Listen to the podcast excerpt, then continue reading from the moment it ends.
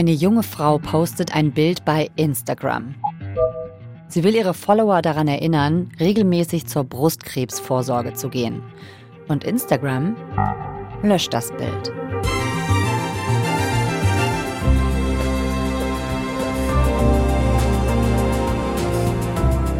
Warum das Bild gelöscht wird, das klären wir in dieser Folge. Und wieso dahinter möglicherweise ein größeres Problem steckt, nämlich Bilderkennungsalgorithmen. Und die können Frauen im Internet systematisch benachteiligen. Ihr hört 11KM, der Tagesschau-Podcast. Ein Thema in aller Tiefe in der ARD Audiothek. Heute mit der Datenjournalistin Katharina Brunner von BR Data beim Bayerischen Rundfunk. Ich bin Viktoria Michalzack. Heute ist Mittwoch, der 8. Februar. Katharina, herzlich willkommen. Hallo, schön, dass ich da sein kann.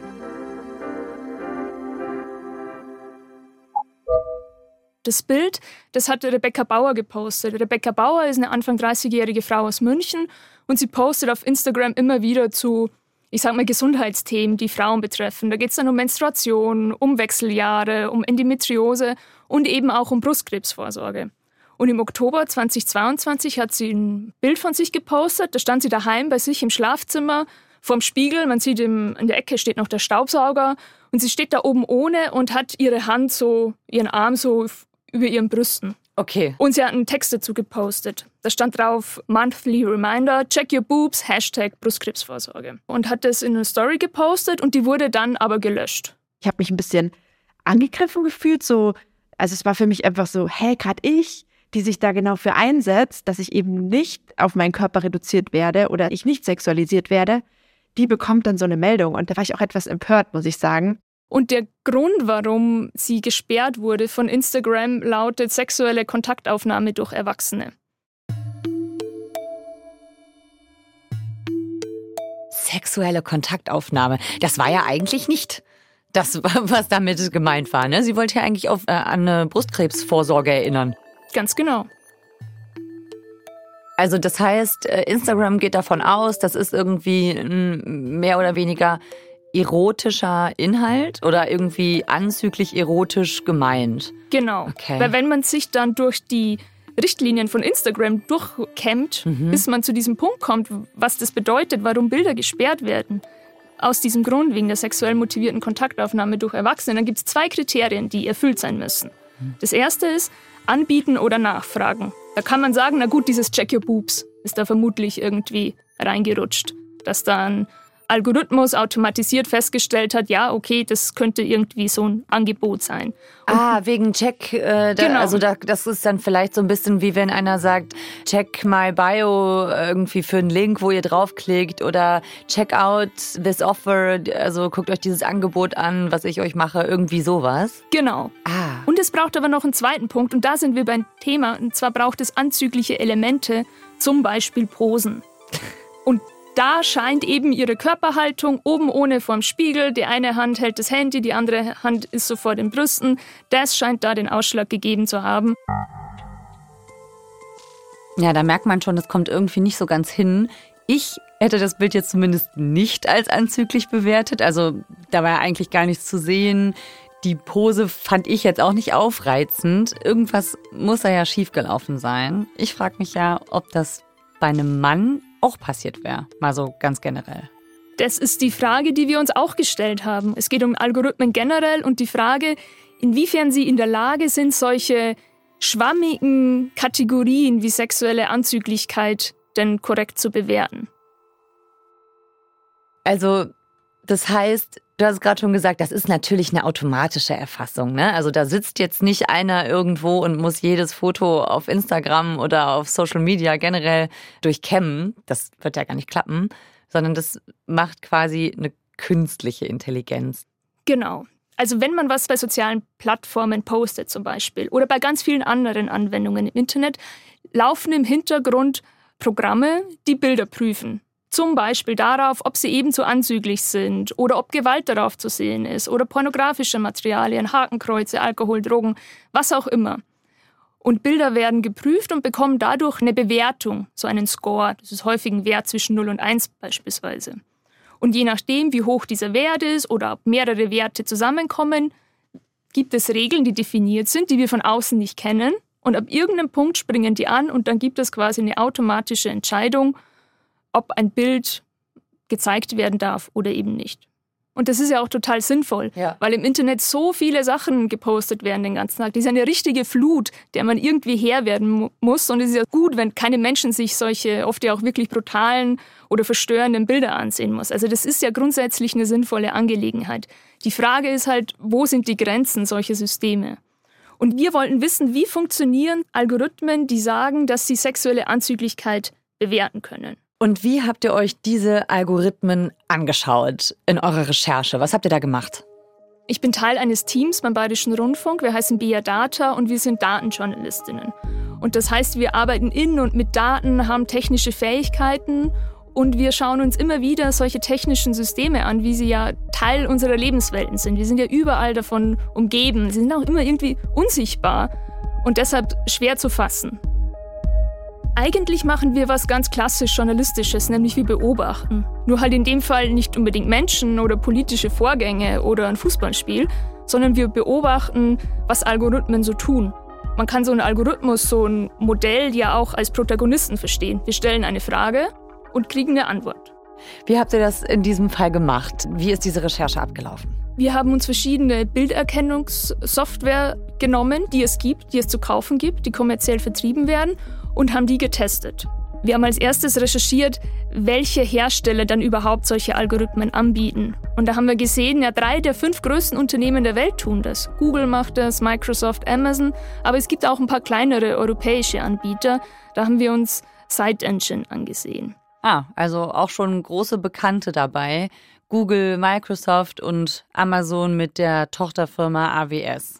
Also die bieten alle so ein Standardrepertoire an Bilderkennungssystemen an. Mhm. Da geht es dann um Pornos und Gewalt oder halt sexuelle Anzüglichkeit. Google und Microsoft nennen das Ganze auf Englisch Racy. Mhm. Bisschen seltsamer Begriff. Amazon und SiteEngine nennen das Suggestive. Und wir sagen halt, das ist sexuell anzüglich. So fassen wir die vier Algorithmen zusammen.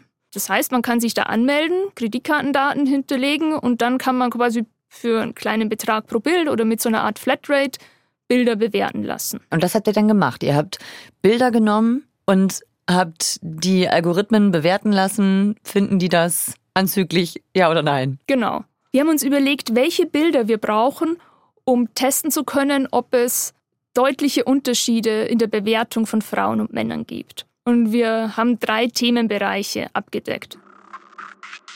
Erstens Bildern, auf denen Haut zu sehen sind, aber die aber vergleichsweise standardisiert fotografiert sind. Mhm. Immer ähnliches Licht, die Leute machen nicht großartig was, da landet man schnell bei Unterwäschefotos für so Unterwäschekataloge oder Schwimmkleidung. Standardisiert heißt einmal für Frauen, einmal für Männer oder wie habt ihr das gemacht? Genau, und wir haben uns quasi Fotos, zum Beispiel, wie man sie bei E-Commerce-Anbietern findet, die Unterwäsche verkaufen. Mhm.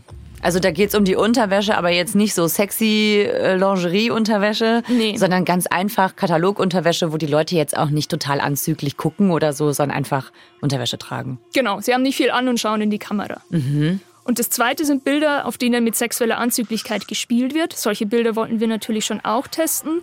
Und Bilder, die in einem Umfeld aufgenommen worden sind, das per se nicht sexuell aufgeladen ist. Da geht es dann um Freizeit, um Sport, Beruf, solche Sachen. Und so haben wir mehr als 3000 Bilder gesammelt und die von jedem der Dienste bewerten lassen. Hm. Da schickt man quasi ein Bild, dann dauert es einen Moment oder zwei und dann bekommt man Werte zurück. Bei Google einen Wert, bei Microsoft auch einen Wert, bei Amazon und SiteEngine gibt es mehrere ja, Werte pro Bild und die haben wir alle gespeichert. Das heißt, wir hatten 3000 Bilder und am Ende ungefähr 60.000 Bewertungen für diese ganzen Bilder und da muss man sich dann einen Reim drauf machen. Dann habt ihr die ganzen Bilder gefüttert gehabt und die ganzen Zahlen bekommen. Wie war das, als das ausgewertet wurde? Ich saß zu Hause im Homeoffice und habe Code geschrieben. Mhm. Ich habe quasi diese Tabelle genommen mit den Bewertungen und ich habe durch ein statistisches Verfahren versucht herauszufinden, ob es denn deutliche Unterschiede in den Bewertungen gibt zwischen Männern und Frauen. Mhm. Und das rechnet dann ein bisschen. Also das dauert dann so eine halbe, dreiviertel Stunde, bis diese Berechnungen zu Ende sind. Und auch dann kommt eine Tabelle raus, die 3000 Zeilen lang ist. Die habe ich dann genommen und ein Balkendiagramm gemacht, um zu gucken, in wie vielen Fällen finden wir so einen Gender Bias, eine Verzerrung rein auf Basis des Geschlechts und wann nicht. Und das war der Moment, als dann quasi bei allen vier Anbietern rote Balken erschienen sind, also unsere Definition nach ein Gender Bias besteht. Das war der Moment, wo klar ist, okay, da ist was dran, das kann eine Geschichte sein. Ah, okay. Also das heißt, ihr habt dann gesehen, da sind Unterschiede zwischen Frauen und Männern. Die roten Balken, die zeigen, da ist ein fetter Unterschied. Im Grunde haben wir zwei Sachen rausgefunden. Zum einen gibt es einen sogenannten Gender Bias, eine Verzerrung nur aufgrund des Geschlechts. Das konnten wir bei allen vier Diensten nachweisen, unterschiedlich ausgeprägt und auch in unterschiedlichen Bereichen. Also Frauen werden häufiger als anzüglich bewertet als Männer auf Fotos, auch wenn die eigentlich irgendwie das Gleiche machen. Genau. Und das zweite Ergebnis ist, dass die Dienste für ein und dasselbe Bild immer wieder zu sehr abweichenden, sehr unterschiedlichen Ergebnissen kommen. Ah. Es gibt da zum Beispiel ein Bild von einer Frau, die sitzt auf dem Sofa, einem großen roten Sofa, liest, hat eine Jeans an und ein gestreiftes T-Shirt. Neben ihr sitzt so ein Hund. Und da sagt Google 5 von 5, also sehr wahrscheinlich anzüglich. Und da fragt man sich schon als Betrachterin, warum. Also das heißt, die kommen zu unterschiedlichen Ergebnissen, die Dienste untereinander oder derselbe Dienst, wenn man dem mehrfach das gleiche Bild zeigt? Die Dienste untereinander. Ah ja. Das mhm. zeigt auch schon, wie schwierig es ist, so ein soziales Konzept wie sexuelle Anzüglichkeit irgendwie in so ein Modell zu gießen. Mhm. Das messbar zu machen quasi.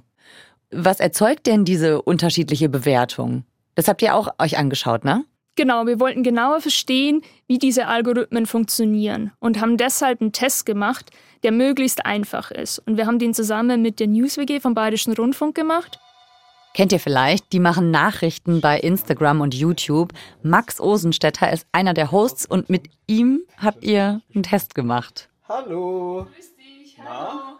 Die hatten Lust mitzumachen bei unserem Test und der Max hat sich dafür oben ohne vor der Wand gestellt und hatte die Hände zu Beginn hinter dem Rücken verschränkt. Und er hatte einen BH, den sieht man nicht. Und den nimmt er dann so zur Seite, hält ihn in die Kamera und zieht ihn sich an. Und das ist dann so eine Sequenz von ungefähr zehn Sekunden und da haben wir so Serienbilder draus gemacht. Also ganz viele Fotos. Wir hatten dann ganz viele Fotos, 130, und die haben wir alle auch bewerten lassen, jedes einzelne. Und dann konnten wir richtig schön nachvollziehen, wie im Laufe dieser Bewegung, die er macht, diese Scores für Anzüglichkeit hochgehen oder hochbleiben. Okay, also das heißt, der hat sich den BH angezogen. Und da kann man sehen, dass bei Microsoft und Site Engine die Werte hochgehen, sobald der BH im Bild ist. Und vor allen Dingen, wenn er dann an seinem Körper ist. Okay, also ich hätte jetzt, glaube ich, beide Bilder nicht als sonderlich anzüglich eingestuft.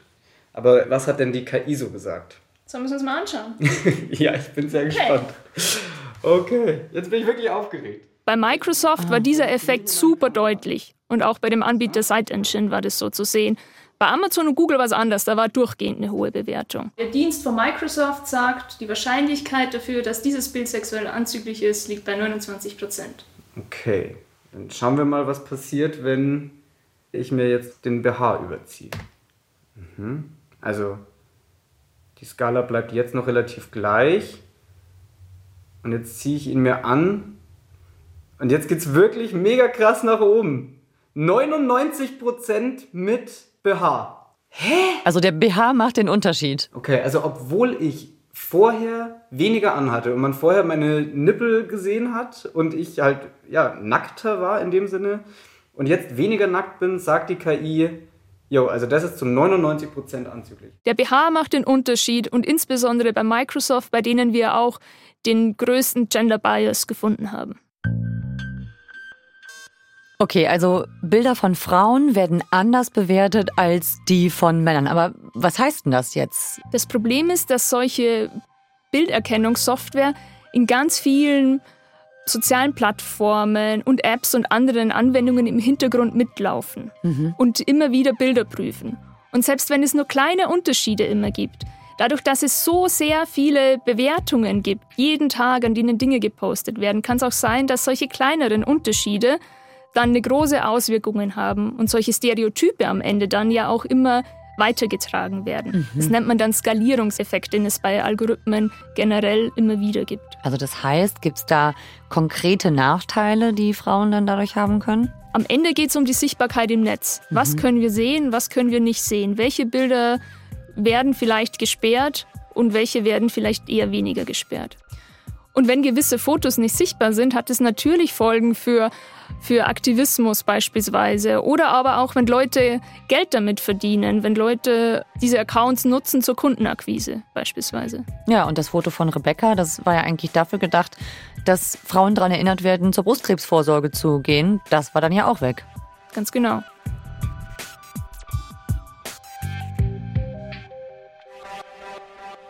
Aber was läuft denn da eigentlich falsch beim Algorithmus? Woher kommt das denn? Ja, solche Algorithmen, die fallen ja nicht vom Himmel, die sind ja menschengemacht. Mhm. Solche Modelle brauchen ganz viele Daten, mit denen sie trainiert werden können. Das bedeutet, dass Menschen ganz viele Bilder bewertet haben im Vorfeld. Da bekommt man dann Bilder vorgelegt und müssen Fragen beantworten. Zum Beispiel ist dann eine sexuell anzügliche Pose darauf zu sehen oder Unterwäsche, ein Dekolleté, ein Bikini, ein Mann mit freiem Oberkörper welche Fragen auch immer. So genau können wir das von außen nicht wissen. Und all diese Informationen werden dann zusammengenommen und sind die Basis für ein Modell. Also Menschen sagen dem Algorithmus erstmal, was sie als anzüglich bewerten. Und dann kann der Algorithmus bei anderen Bildern, die man ihm zeigt, ausspucken, wie anzüglich ist das wohl. Genau. Also entweder was die Menschen bewerten, was sie selber als anzüglich halten oder man stellt quasi so indirekte Fragen, mhm. aus denen man dann schließen kann, dass das wahrscheinlich anzüglich sein könnte. Zum Beispiel Bikinis oder Dekolletés. Ja, ist natürlich total schwierig, ne? Weil das heißt, der Algorithmus spiegelt ja nur wieder, was Menschen bewerten an Anzüglichkeit. Und Anzüglichkeit ist ja so ein wahnsinnig schwammiger Begriff. Genau, Anzüglichkeit ist Ansichtssache. Wenn man sich mit dem Thema beschäftigt, dann kommt man früher oder später auf den obersten Gerichtshof in den USA, da gab es in den 60er Jahren eine Debatte darüber, was denn obszön sei. Und der Richter meinte damals, I know it when I see it. Mhm. Und das ist so eine Formulierung, die benutzt man jetzt immer, wenn etwas ja total subjektiv ist und keine klar definierten Parameter ist. Und in dieser Kategorie spielt halt auch die sexuelle Anzüglichkeit. Also ich weiß das, wenn ich sehe, aber ich kann dir nicht erklären, auf welcher Grundlage ich das dann entscheide, wenn ich sehe. Man kann es nicht klar definieren, immer und oft nur so ein bisschen von hinten mit der Brust, wie sagt man, von hinten durch die Brust ins Auge. Und mhm. das muss man dann irgendwie den Algorithmen beibringen. Mhm. Ja, eben. Also wenn nicht mal Menschen klar sagen können, wie sie das machen, dann ist es natürlich umso schwieriger, das eine künstliche Intelligenz machen zu lassen. Ne? Oder fast unmöglich vielleicht sogar. Oder dass es klar ist, dass es einfach Unschärfen gibt und Bereiche, in denen das Ganze dann halt einfach nicht mehr so gut funktioniert. Das mhm. können wir aber von außen wiederum nicht wirklich nachvollziehen, wo die Grenzen der einzelnen Systeme liegen, der einzelnen Dienste, weil die Hersteller eben kaum detaillierte Informationen dazu rausgeben. Die Hersteller, das sind ja Google, Microsoft und Amazon mit dem Tochterunternehmen AWS, also Amazon Web Services. Was sagen die denn dazu?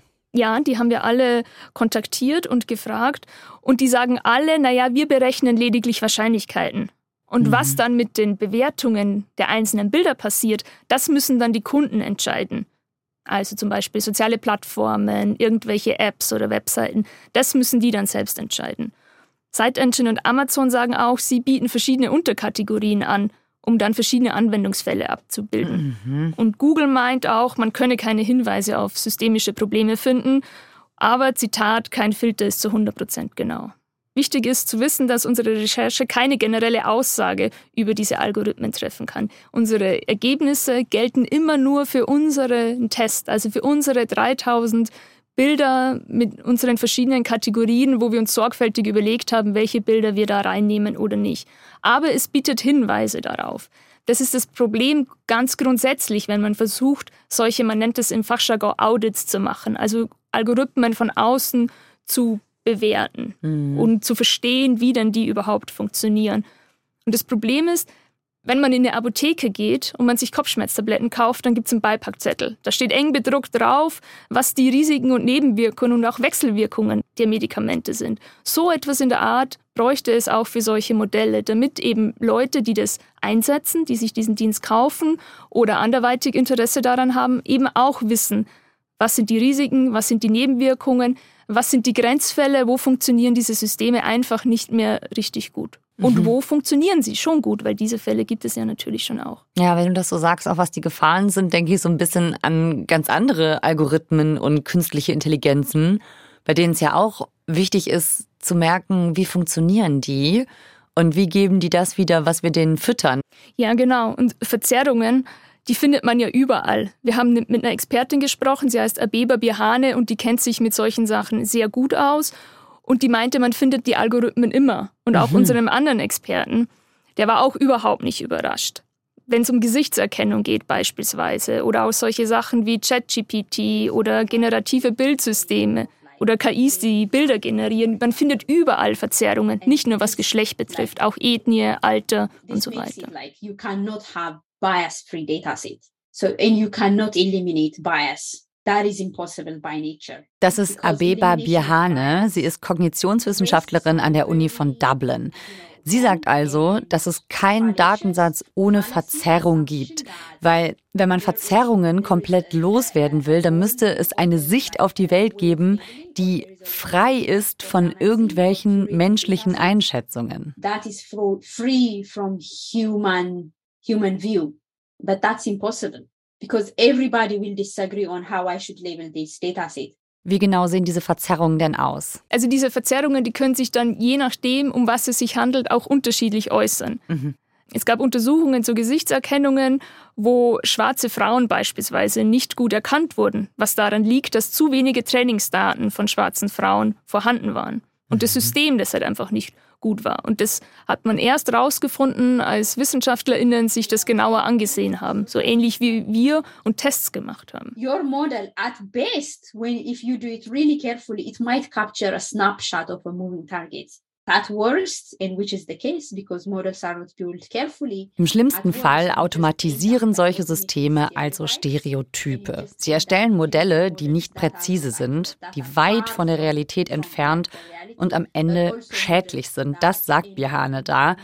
Also das heißt, KIs und Algorithmen sind am Ende immer nur so schlau, wie schlau wir sie füttern. Und darauf müssen wir achten. Genau wie schlau man sie füttert und wie gut man sie kalibriert dann. Wenn wir jetzt schauen, was könnten denn da Lösungen sein?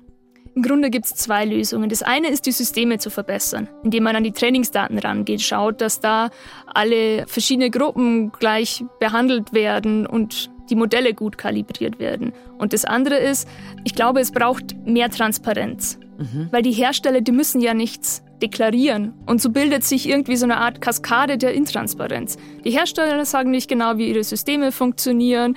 Die Kunden müssen dann nehmen, was kommt und das setzen sie dann einfach wiederum ein, ohne dass die Nutzerinnen und Nutzer genaueres wissen. Für Nutzerinnen wie Rebecca Bauer ist es dann quasi mehrfach intransparent. Richtlinien sind ja natürlich dafür da, dass man sich nach ihnen richtet und dass man darauf aufpasst, dass äh, man nicht dagegen verstößt.